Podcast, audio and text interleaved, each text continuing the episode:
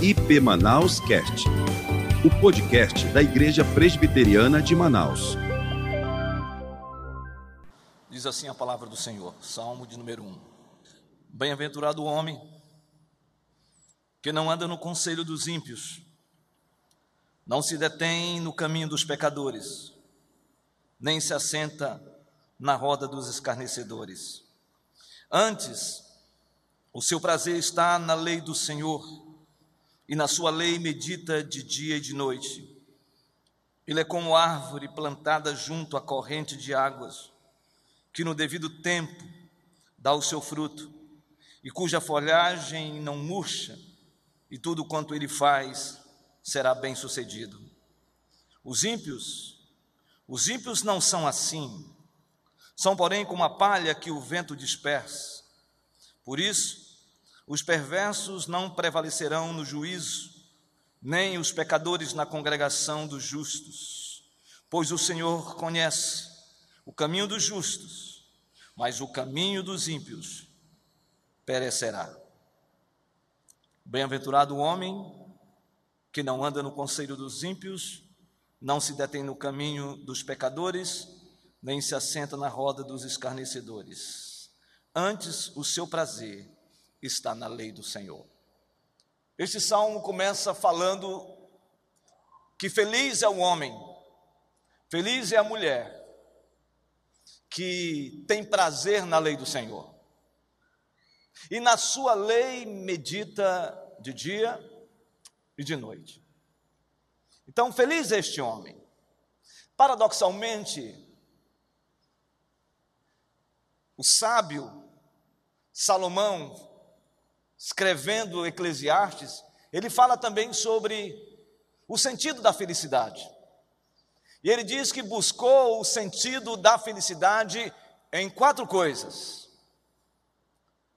Diz o sábio, com seu coração sapiencial, de que a felicidade que ele buscava, ele procurou a felicidade nas riquezas.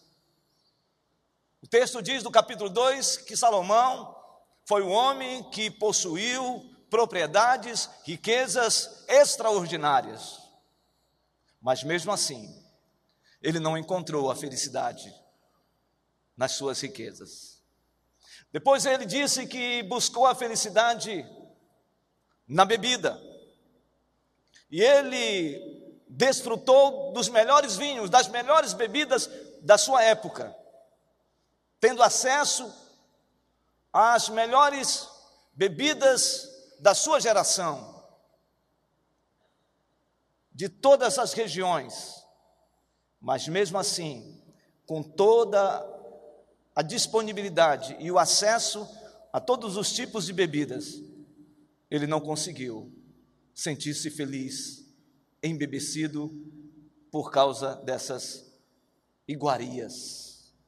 Mas o texto diz que ele também buscou a felicidade nas mulheres. Ele teve 700 mulheres e 300 concubinas. Então ele tinha acesso a todo tipo de afeto e de relações sexuais. Mas mesmo assim, ele não conseguiu, por mais que tenha tido a oportunidade de ter mil mulheres, ele não encontrou a felicidade no sexo. E finalmente, o texto diz que ele buscou a felicidade na sua fama, porque ele era um homem de sucesso. A sua vida como rei, a sua vida como administrador, a sua vida como governador era uma vida exitosa. Mas mesmo assim, ele não conseguiu encontrar a felicidade no seu status, na sua fama, no seu sucesso.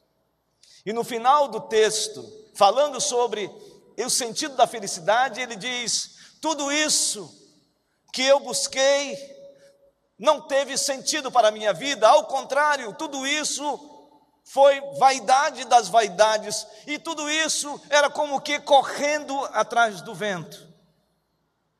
O texto que lemos fala de que o homem feliz, a mulher feliz, é aquele, é aquela que tem prazer na lei do Senhor. E se você observar esse salmo, conhecido como salmo de sabedoria, você vai perceber claramente de que tanto o salmo de número 1 como o salmo de número 2 faz parte da introdução do saltério, ou seja, do livro dos cinco livros dos salmos. Então, quando você lê o, o, o número 1 um e número 2, ou seja, o salmo de número 1 um e número 2, você vai perceber claramente ali de que é uma introdução que ele está falando, que ele está narrando, que o salmista está expressando a respeito de duas coisas importantes. Primeiro, qual é a fonte da felicidade? E a fonte da felicidade, verdadeiramente, é alguém que está sob a lente da palavra de Deus. E isso nós encontramos no verso de número 1.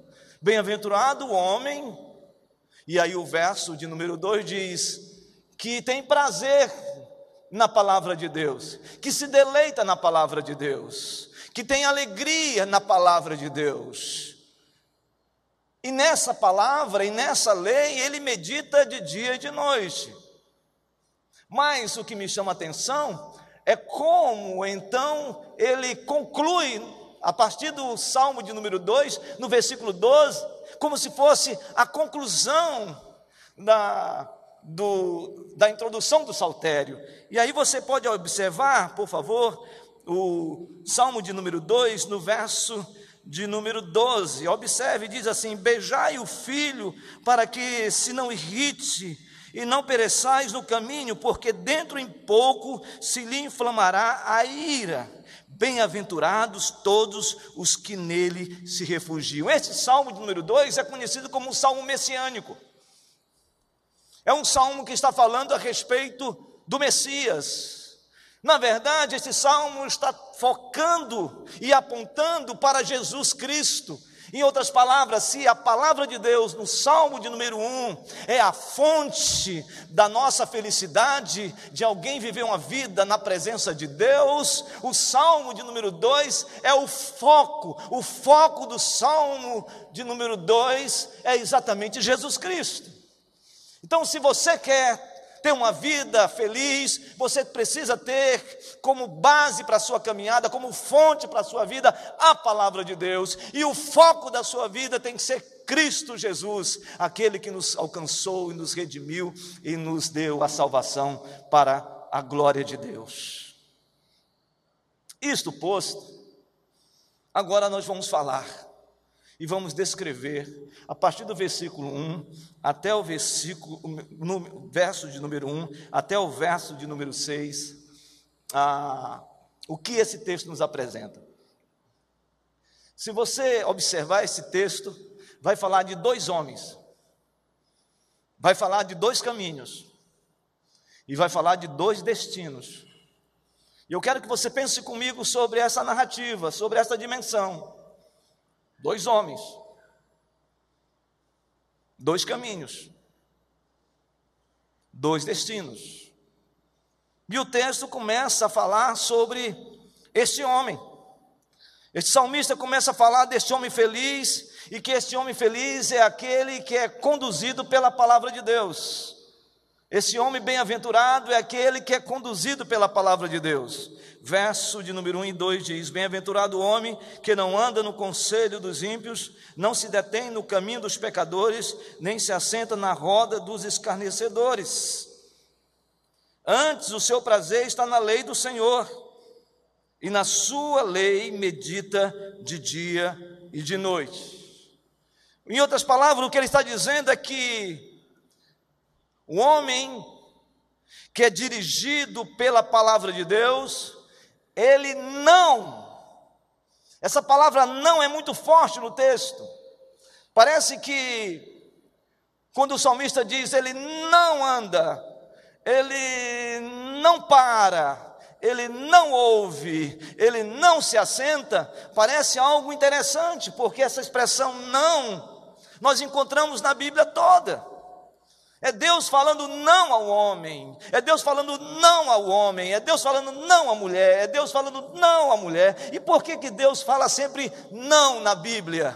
Porque Deus, na verdade, sabe quem nós somos, Ele sabe quão pecadores nós somos e qual natureza adâmica terrivelmente depravada há em nós. Nós somos propensos ao pecado, nós somos propensos a escutar, a ouvir, a sentar e também andar muitas vezes por caminhos que Deus não se agrada.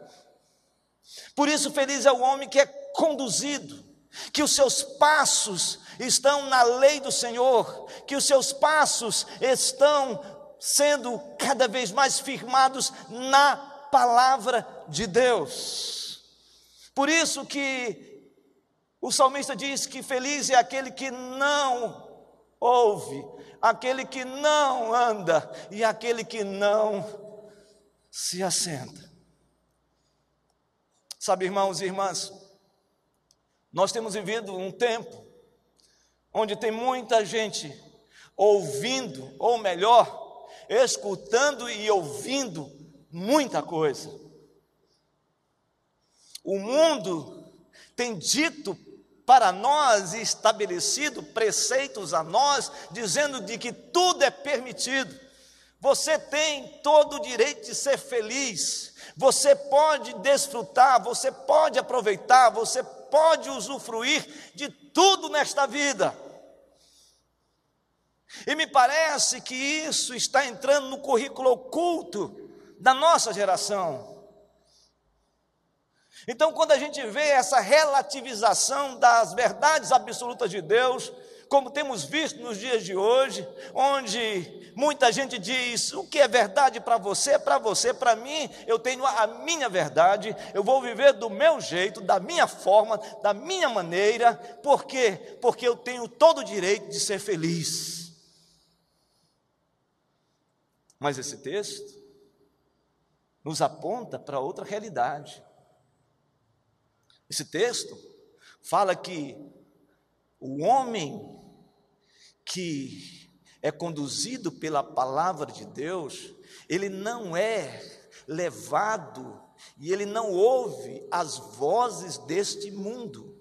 O justo que o salmista está falando aqui, ele não é formatado pela forma deste mundo. Por isso que Romanos capítulo 12 diz: "E não vos conformeis com este século, mas transformai-vos pela renovação da vossa mente."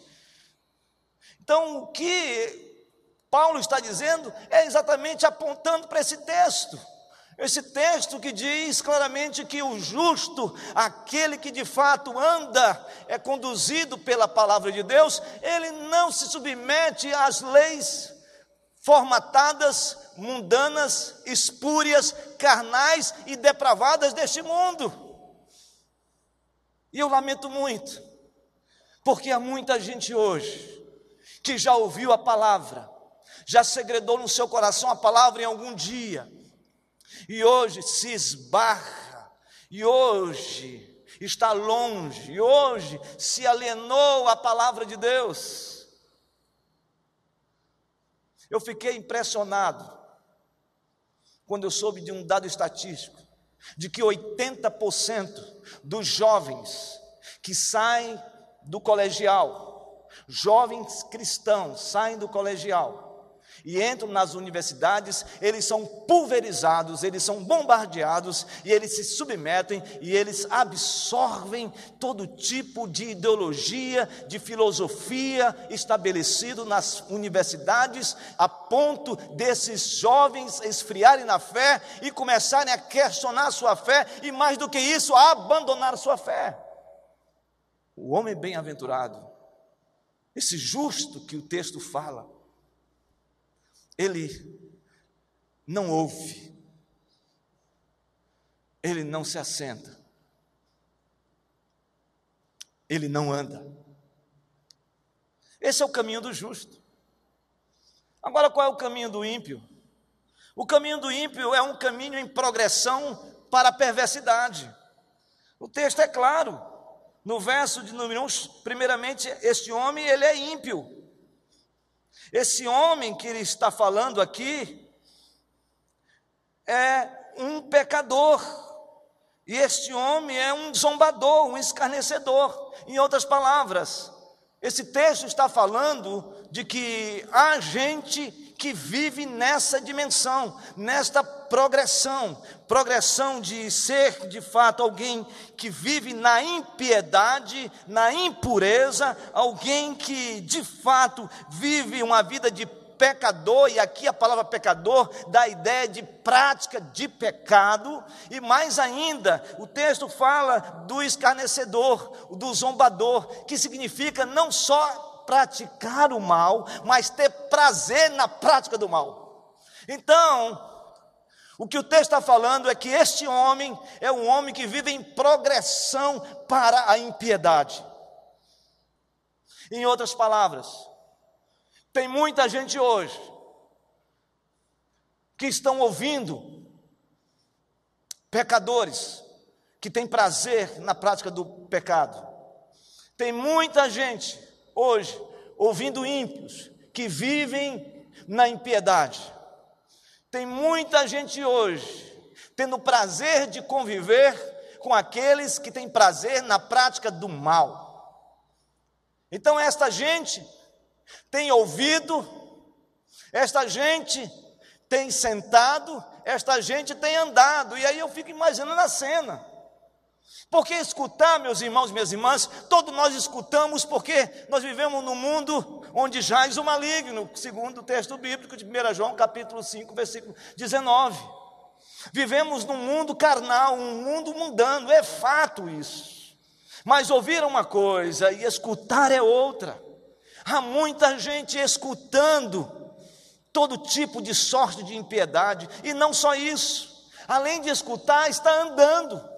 Ele anda e ele para, e ele é seduzido pelos pecadores e pelos escarnecedores. E não somente anda, ele senta. Ele senta e ele gosta daquilo que está acontecendo. Às vezes eu fico assustado como nós cristãos, hoje, nos acostumamos com sagrado. A gente ouve uma piada, uma piada de mau gosto, uma piada cheia de mensagens subliminares, piadas pornográficas, a gente ouve, a gente escuta, a gente ri, a gente gosta, a gente está no meio da tribo, a gente se, se, se envolve com o pessoal, aí, aí não, não basta isso, o pessoal diz: vamos sentar, ele senta no meio, ele convive no meio, e aí mais do que isso, ele começa a ter as mesmas práticas.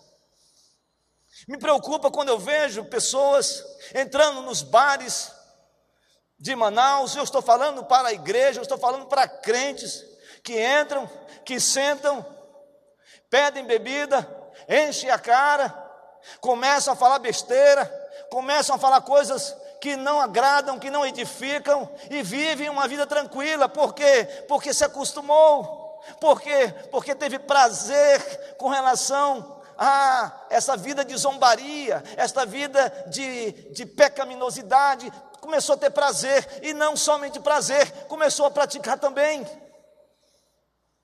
E se tornam ébrios da vida. Eu repito, isto que eu estou falando serve para todas as áreas da nossa vida. E a pergunta é: nós temos ouvido nós temos sentado, nós temos andado.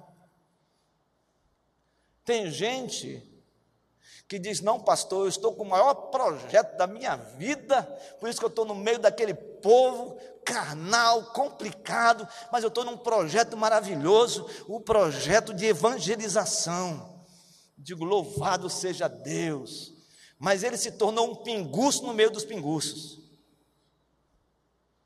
Pastor, eu estou com um projeto de evangelização com uma, uma pessoa, uma senhora, uma jovem que gosta de um forrobodó. Então, pastor, eu estou com um projeto é, missionário e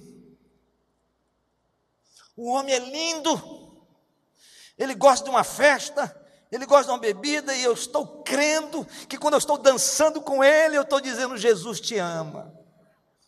Está tudo errado.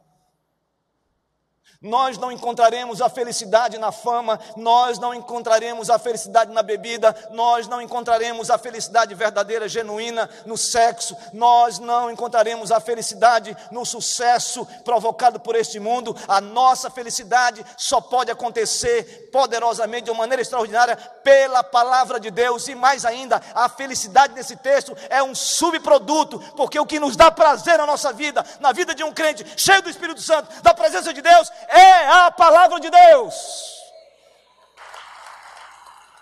Mas esse texto fala também de que este homem feliz, ele é definido pela palavra de Deus. Ele é dirigido, ele é conduzido pela palavra e ele é definido pela palavra de Deus. Versos de número 3 e 4 diz assim: Ele é como árvore plantada junto à corrente de águas, que no devido tempo dá o seu fruto e cuja folhagem não murcha, e tudo quanto ele faz será bem sucedido. Os ímpios não são assim, não são, porém, como a palha que o vento dispersa. Eu vejo três aspectos que me chamam a atenção neste homem que é definido pela palavra de Deus. E quando eu estou falando homem aqui, eu estou falando no sentido mais genérico possível: homem e mulher. E eu vejo três coisas aqui nesse salmo que me chamam a atenção. Primeiro, que este homem, que é feliz, que é conduzido pela, pela palavra de Deus, ele foi plantado. Ele foi plantado por uma obra divina. Olha o texto, ele é como árvore plantada junto à corrente de águas. Um homem feliz, um homem cheio de Deus, uma mulher que submete a palavra de Deus, sabe por quê? Porque ela e ele for, eles foram plantados pelo Senhor. Eles estão enraizados no Senhor. Eles estão jungidos verdadeiramente no Senhor. Eles estão acoplados, eles estão interligados. A raiz é profunda. Está alicerçada, está alicerçado. Meu irmão, minha irmã, ninguém vai arrancar uma planta que foi plantada por Deus, não há obra do mal, não há levantes do inferno, não há obra satânica, não há nenhum principado e potestade, não há nenhum ser neste mundo capaz de arrancar aquilo que Deus plantou. Porque você está enraizado no Senhor. Das minhas mãos, diz o evangelista João, falando o Senhor, ninguém arrebatará aqueles que são meus. Esse é o justo. O justo é plantado assim. O justo está firmado. O justo está firme. Ele é uma árvore frondosa, uma árvore saudável. Meu irmão, minha irmã, quando o Senhor Jesus te alcançou, quando o Senhor Jesus te libertou e nos libertou, tirando-nos das trevas e nos colocando no reino do Filho do seu amor. Meu querido, isto aqui significa que agora nós estamos plantados, fomos firmados, e se o Senhor quiser tirar você deste lugar, Ele vai colocar você em outro lugar, mas ninguém vai tirar você onde Deus colocou você plantado. Então você está plantado no Senhor, suas raízes estão firmes. Por mais que o vento fortíssimo bata contra os galhos, o tronco desta árvore não vai ser removida.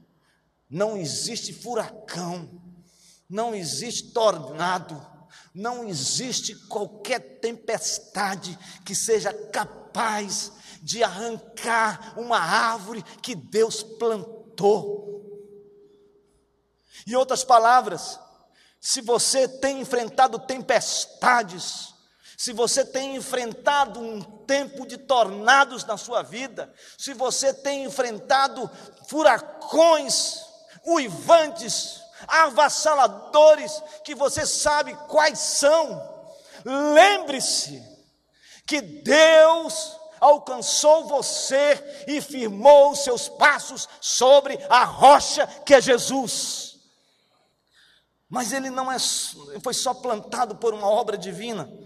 Esse justo, esse justo também, ele é nutrido. Ele é nutrido. O justo é plantado junto às águas correntes ou em corrente, correntes águas. Sabe o que significa isso? Significa que você é retroalimentado, você é alimentado, você é nutrido, porque você está à beira de um riacho, à beira do rio Solimões, à beira do rio Negro. Ah, eu lembro até hoje, quando um dia o pastor José Nery foi, esteve conosco em Sorocaba, e nós falávamos sobre o rio Sorocaba, e estávamos margeando o rio Sorocaba, Aí o pastor José Neri, vendo aquele rio, né? Aí eu disse, pastor, eis aqui o rio Sorocaba. Aí o pastor José Neri disse, mas isso não é um córrego? Porque na mente do pastor José Neri, Rio Negro, Rio Solimões, Rio Urubu, tantos rios. Deus plantou você junto, junto, diz o texto, a corrente de águas, as águas do Espírito. Você foi aspergido pelo Espírito, você foi aspergido pelas águas do Espírito, você foi imergido pelas águas do Espírito. Então, é por isso que você frutifica. É por isso que, se alguém é nutrido, vem a frutificação. O justo, ele é plantado, o justo é nutrido e o justo frutifica. Você tem frutificado? Você tem sido experimentado a frutificação?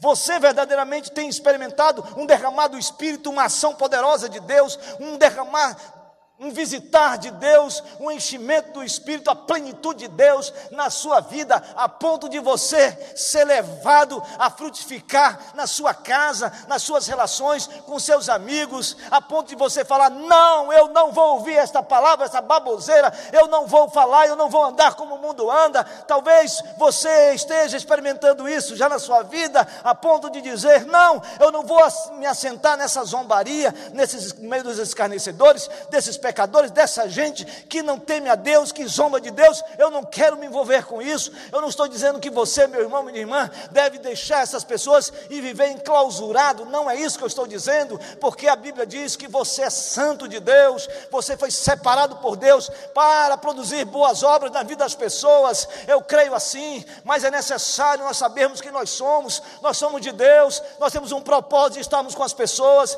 nós temos um propósito de estarmos com os amigos, nós temos um propósito de termos amizades, o nosso propósito é proclamar o Evangelho, é falar do amor de Deus, é falar que esta vida não se define neste mundo, ao contrário, como diz o texto sagrado em 1 Coríntios capítulo 15, versículo 19, se a nossa esperança se limita apenas a este mundo, nós somos os mais dos infelizes de todos os homens, então a nossa esperança está em Cristo e essa esperança que a gente tem que falar para os nossos amigos, para a nossa casa, para os nossos filhos, para aquelas pessoas que convivem conosco, no nosso trabalho, eles precisam ver a esperança e essa esperança é Jesus, porque a Bíblia diz que Jesus é a esperança esperança da glória. Você está entendendo isso? Agora, ele vai falar do caminho do ímpio. E o texto diz, no verso de número 3, Ele é como árvore plantada junto à corrente. Ele foi plantado, esse justo. Esse justo é nutrido, esse justo é frutífero, porque diz o texto que no devido tempo dá o seu fruto, e cuja folhagem não murcha. Então é uma árvore linda, frondosa, maravilhosa. E, e tudo quanto ele faz será bem sucedido. Agora o verso de número 4 diz: Os ímpios, ah, os ímpios, os impiedosos, os impuros, porque a palavra ímpio aqui tem um prefixo in que significa não, e a palavra pio significa puro, não puro, impuro. Então os ímpios não são assim, são porém como a palha que o vento dispersa. O salmista aqui compara o ímpio a uma palha. Palha não serve para nada. Palha o vento leva. E se o vento não levar, o que acontece com a palha? Ela é queimada. Coloca-se fogo nela. Ela é inútil ela não serve para nada. Meus irmãos, longe de nós sermos rotulados um dia como palha, como palha, que não serve para nada, que não frutifica, que não recebe nutrientes de Deus, que não tem sentido de ser. Quantas pessoas não vivem uma vida como palha, levados de um lado para o outro, que não serve para nada. Esse é o ímpio. Esse é o ímpio. Diz o texto no verso 5: Por isso, os perversos não prevalecerão no juízo, nem os pecadores na congregação dos justos. Em outras palavras, o ímpio, os pecadores, não permanecerão na congregação dos justos, do aqui e na eternidade. Mas o justo sente necessidade de estar na congregação. O justo sente necessidade de comunhão. Eu penso que esse é o grande desafio da igreja hoje. É compreensível saber que existem irmãos que estão irmãs que estão limitados fisicamente, emocionalmente e talvez psicologicamente falando, e por isso não consegue hoje adentrar dentro de uma igreja, de um lugar. E há muitos irmãos assim em casa. Mas em nome de Jesus, há uma necessidade imperiosa de você ter consciência da importância da congregação. Eu sei que esta congregação aqui, nós estamos olhando para a eternidade. Mas eu sei também que é na congregação que há comunhão, é na congregação que se forja a unidade, é na congregação que se alimenta da fé, é na congregação que compartilhamos a vida cristã, é na congregação que nos edificamos, é na congregação que nós recebemos a palavra de Deus, é na congregação que nós nos pessoalizamos. Por isso é importantíssimo isso. É uma falácia é um ledo engano, é um engodo, quando a gente ouve pessoas falando de que não há necessidade de você estar na igreja, e que o movimento dos desigrejados estão aí mesmo, para dizer: não, eu não gosto de instituição, eu gosto de Jesus. Mas lembre-se, Deus instituiu a igreja como a sua noiva, e essa noiva ataviada, Seja aqui, seja no nosso trabalho, onde quer que estejamos, nós só conseguimos contemplar de maneira contundente, perceptível, insofismável é quando nós, como povo de Deus, nos reunimos e declaramos a Ele a glória, o louvor, a honra, toda adoração, todo domínio, todo poder é dado a Ele, por Ele e para Ele. Por isso nós estamos juntos aqui para dizer: Senhor, Maranata, ora vem, Senhor Jesus. É isso. Por isso é importante estarmos aqui. Ah, não é fácil ah, não é fácil, não é fácil chegar na igreja, não é fácil estarmos aqui. Mas o justo tem prazer da comunhão na congregação. Agora, eu quero concluir esta pregação. Eu quero concluir lhe fazendo uma pergunta. E eu quero que você pense comigo nessa pergunta que eu vou fazer. Eu quero lhe interpelar de maneira muito sincera, muito clara. Você leu comigo esse texto? Quem leu, diga amém. Quem tem consciência desse texto, levante a mão. Muito bem. Agora eu lhe pergunto: olhando para esse texto, você consegue ser esse justo que este salmo está falando? vou repetir. Olhando para esse texto, sinceramente, rasgando o coração diante de Deus, você consegue ser o justo desta deste salmo aqui?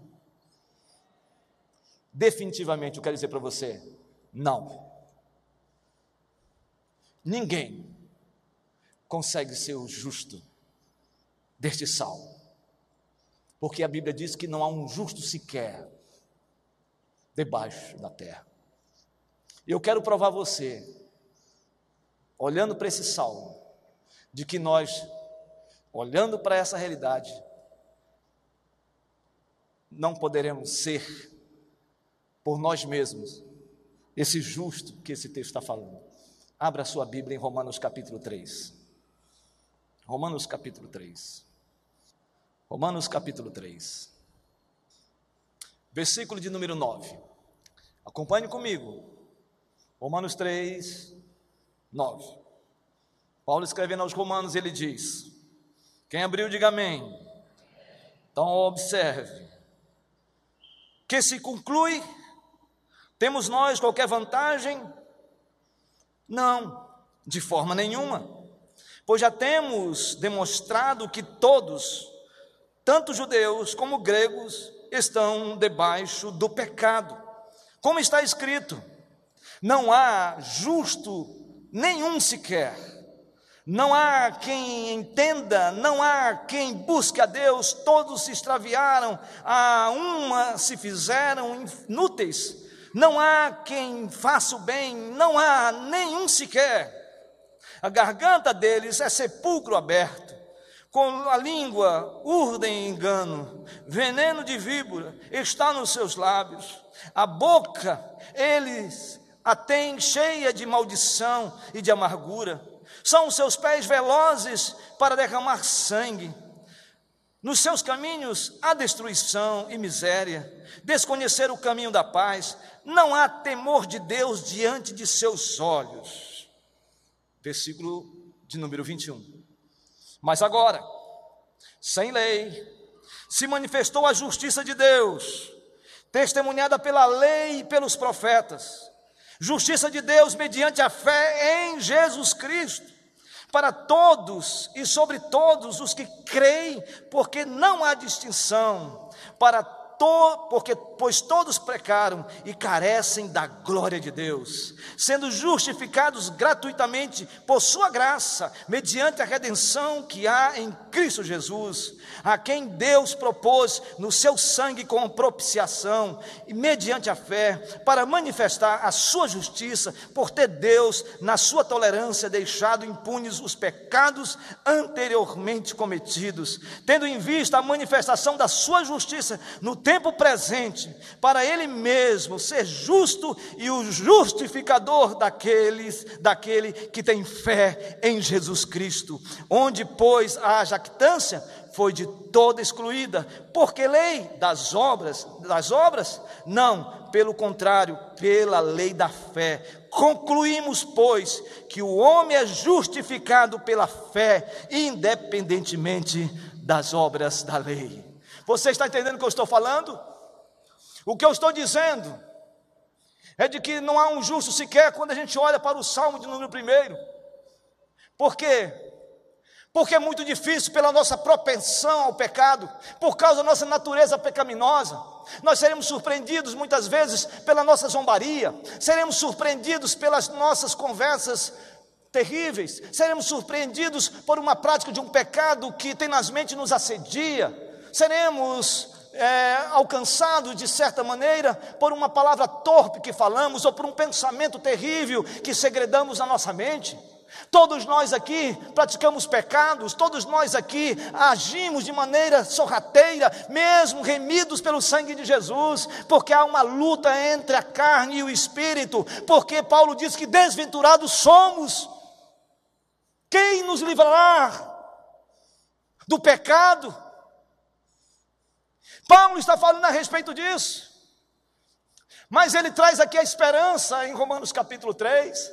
E a esperança, ele diz: olha, não há um justo sequer, mas Saibam de uma coisa: no tempo presente, naquilo que o texto maravilhoso fala em Hebreus capítulo 4, havendo Deus outrora falado, hoje nos fala não só não mais pelos profetas, mas por Jesus Cristo, o Senhor, na plenitude dos tempos, há de vir aquele que é o Salvador do mundo, que é Jesus, e Jesus veio, meus irmãos, e aqueles que olharam a promessa, visualizaram messianicamente o Machia, o Jesus Cristo, o Messias, o Senhor, essa gente contemplou também pela fé, e é pela fé que nós fomos justificados, irmãos, mediante a fé, pela graça de Deus, e é por causa disso que nós fomos justificados, por causa de Jesus Cristo, quando ele foi na cruz, quando ele morreu na cruz, quando ele desceu à sepultura e ressuscitou no terceiro dia, meus irmãos, minhas irmãs, agora sim nós somos justificados e podemos podemos dizer: pecado, você tem nas mentes nos assedia, mas eu não vou mais viver na prática do pecado, porque Jesus é o Senhor da minha vida. Você está entendendo? Agora podemos aplaudir o Senhor Jesus, verdadeiramente, verdadeiramente, e agora, como justificados, não por causa da nossa justiça, mas da justiça de Deus, nós podemos dizer: feliz é o homem, feliz é a mulher, que não ouve o conselho dos ímpios, não anda no caminho dos pecadores, e nem se assenta na roda dos escarnecedores. Antes, o seu prazer está na lei do Senhor, e na sua lei medita de dia e de noite. E é por isso que nós temos prazer no Senhor. Meu desejo nessa noite, justificados em Cristo, e agora podemos dizer que andamos em justiça sob a, a de Deus, nós podemos dizer que nós queremos viver uma vida feliz, sendo conduzido pela palavra de Deus e sendo definido como um servo e uma serva de Deus que anda através da palavra de Deus. Que Deus abençoe a sua igreja nesta noite, em nome de Jesus. Amém. Nós vamos ficar de pé. E agora a gente vai aplaudir o Rei dos Reis, dizendo: Senhor, obrigado porque o Senhor me justificou. E aí eu entendo que está em Romanos capítulo 5 Justificados, pois, mediante a fé, temos paz com Deus por meio do nosso Senhor e Salvador Jesus Cristo. Então, essa paz com Deus faz com que a gente tenha paz com, com a gente mesmo e a gente tenha paz uns com os outros. Diga para o seu irmão que a paz de Cristo esteja sobre a sua vida. Você que foi justificado por Jesus, pelo sangue do Cordeiro.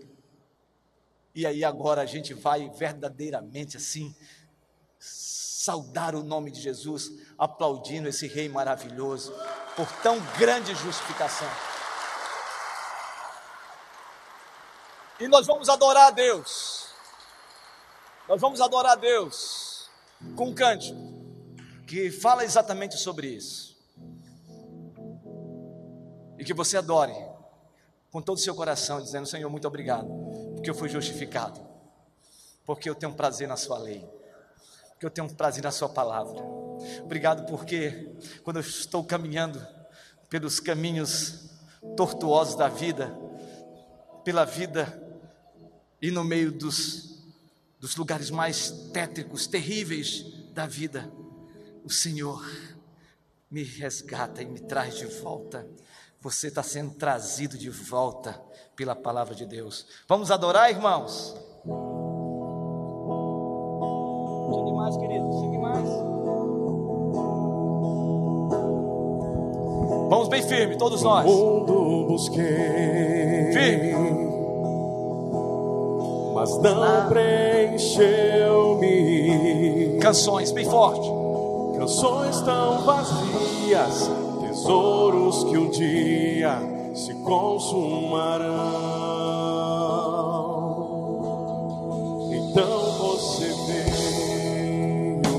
Nós podemos dar as mãos agora, como povo de Deus. Dê a mão para o seu irmão que está perto de você aí. Dê a mão para ele. Olhe para ele. Talvez você nunca tenha dado a mão para o seu irmão. Quanto tempo faz? amor. Pós pandemia. Diga assim bem forte: não há nada. Não há nada, O que?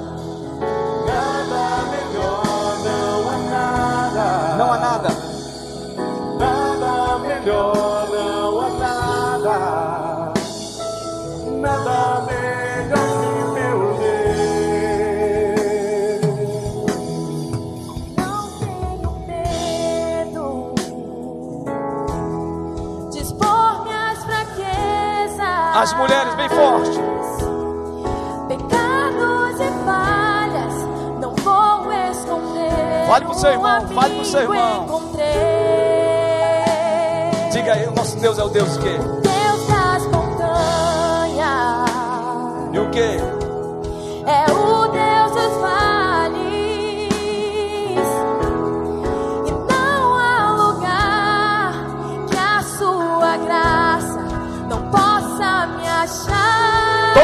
Agora, não há nada,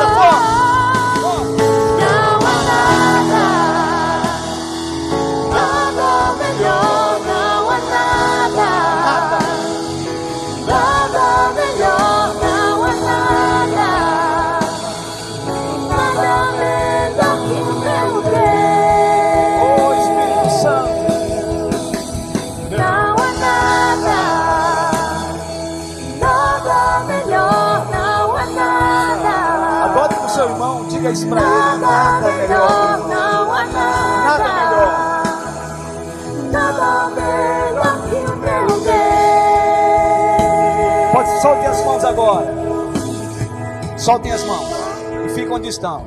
Vambora. Torna luto em festa, a vergonha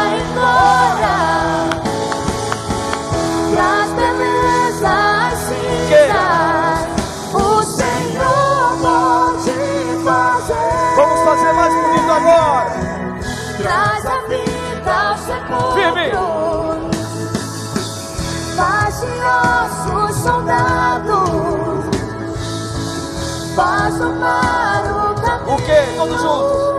O Senhor pode fazer. Só o Senhor pode fazer.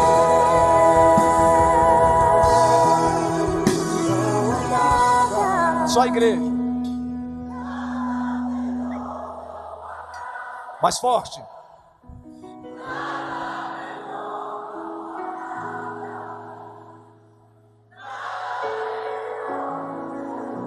Nós podemos mais uma vez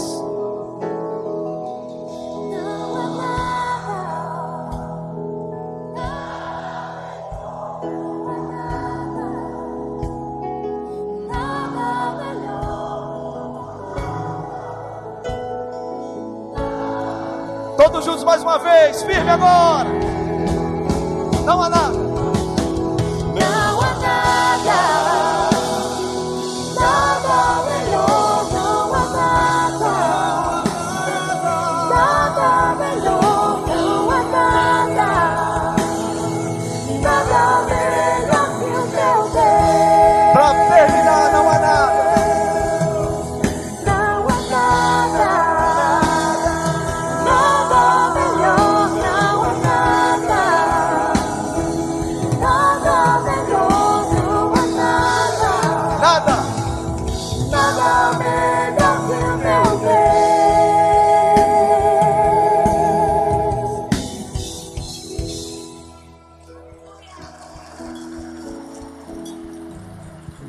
Ó Espírito Santo, ó Espírito Santo, ó Espírito Santo, nós caminhamos, nós estamos indo por um caminho de perdição, nós estamos pisando um tremendal de lama, como diz o salmista, mas o Senhor nos tirou do tremendal de lama e nos firmou os passos sobre a rocha, como o salmista disse quase os nossos pés des... quase que os nossos pés, Senhor, se esvaíram, se resbalaram. Mas o Senhor nos alcançou pela sua graça. O seu sangue foi derramado sobre nossas vidas. Nós não merecíamos. O nosso caminho era caminho de morte eterna mas o Senhor nos resgatou, o Senhor nos livrou, e o Senhor, por causa da Sua morte e ressurreição, por causa da cruz do Calvário, nós fomos justificados pela justiça de Deus. A ira estava sobre nós. Nós estamos perdidos, perdidos em nossos delitos e pecados, Senhor. Mas obrigado, Senhor, porque na cruz o Senhor aplacou a ira divina, a ira vindoura, e nos fez justificados, porque o Senhor é o justo, só o Senhor é justo. O Verbo se encarnou cheio de graça, de verdade, vimos a sua glória, a glória do unigênito do Pai. E o Senhor esteve no nosso meio. O Senhor passou por todas as tentações, as privações, as provações, as tribulações. E o Senhor não pecou. Ah, Senhor, o Senhor não pecou. O Senhor não pecou, porque o Senhor é o justo e justificador. E agora nós abrimos nossos olhos e contemplamos a cruz, adorando o Senhor, dizendo: Obrigado, Senhor, porque fomos justificados. E essa justificação pela fé nos dá prazer na Sua palavra nos dá prazer de andar com o Senhor, de ouvir o Senhor, de assentar e ouvir a voz do Senhor. Nós não queremos ouvir outra voz a não ser a voz do Senhor. Por isso, Deus, nós declaramos: não há nada melhor do que o Senhor na nossa vida. Por isso, Deus, enche a tua igreja aqui com essa alegria no coração de saber e a respeito das nossas fragilidades, das nossas dos nossos pecados, nós fomos alcançados pela sua misericórdia e graça. E agora nós temos prazer de ouvir o Senhor, de andar com o Senhor, de sentar e ouvir a voz do Senhor. Ajuda no Senhor viver assim. E se alguém está longe, hoje é o dia de volta. Se alguém está precisando ouvir palavra de salvação, que haja salvação hoje aqui. Se alguém precisa de restauração, Senhor, restaura de novo a alegria da salvação. Faz isso, Senhor Deus. E nós podemos dizer: não há nada, não há nada, não há nada melhor do que o meu Deus, do que o nosso Deus. Que seja assim em nome de Jesus que a graça do Senhor Jesus Cristo, o amor de Deus o Pai e as eternas, eternas consolações do Santo Espírito de Deus pouse sobre vocês, povo de Deus, hoje e para todo sempre.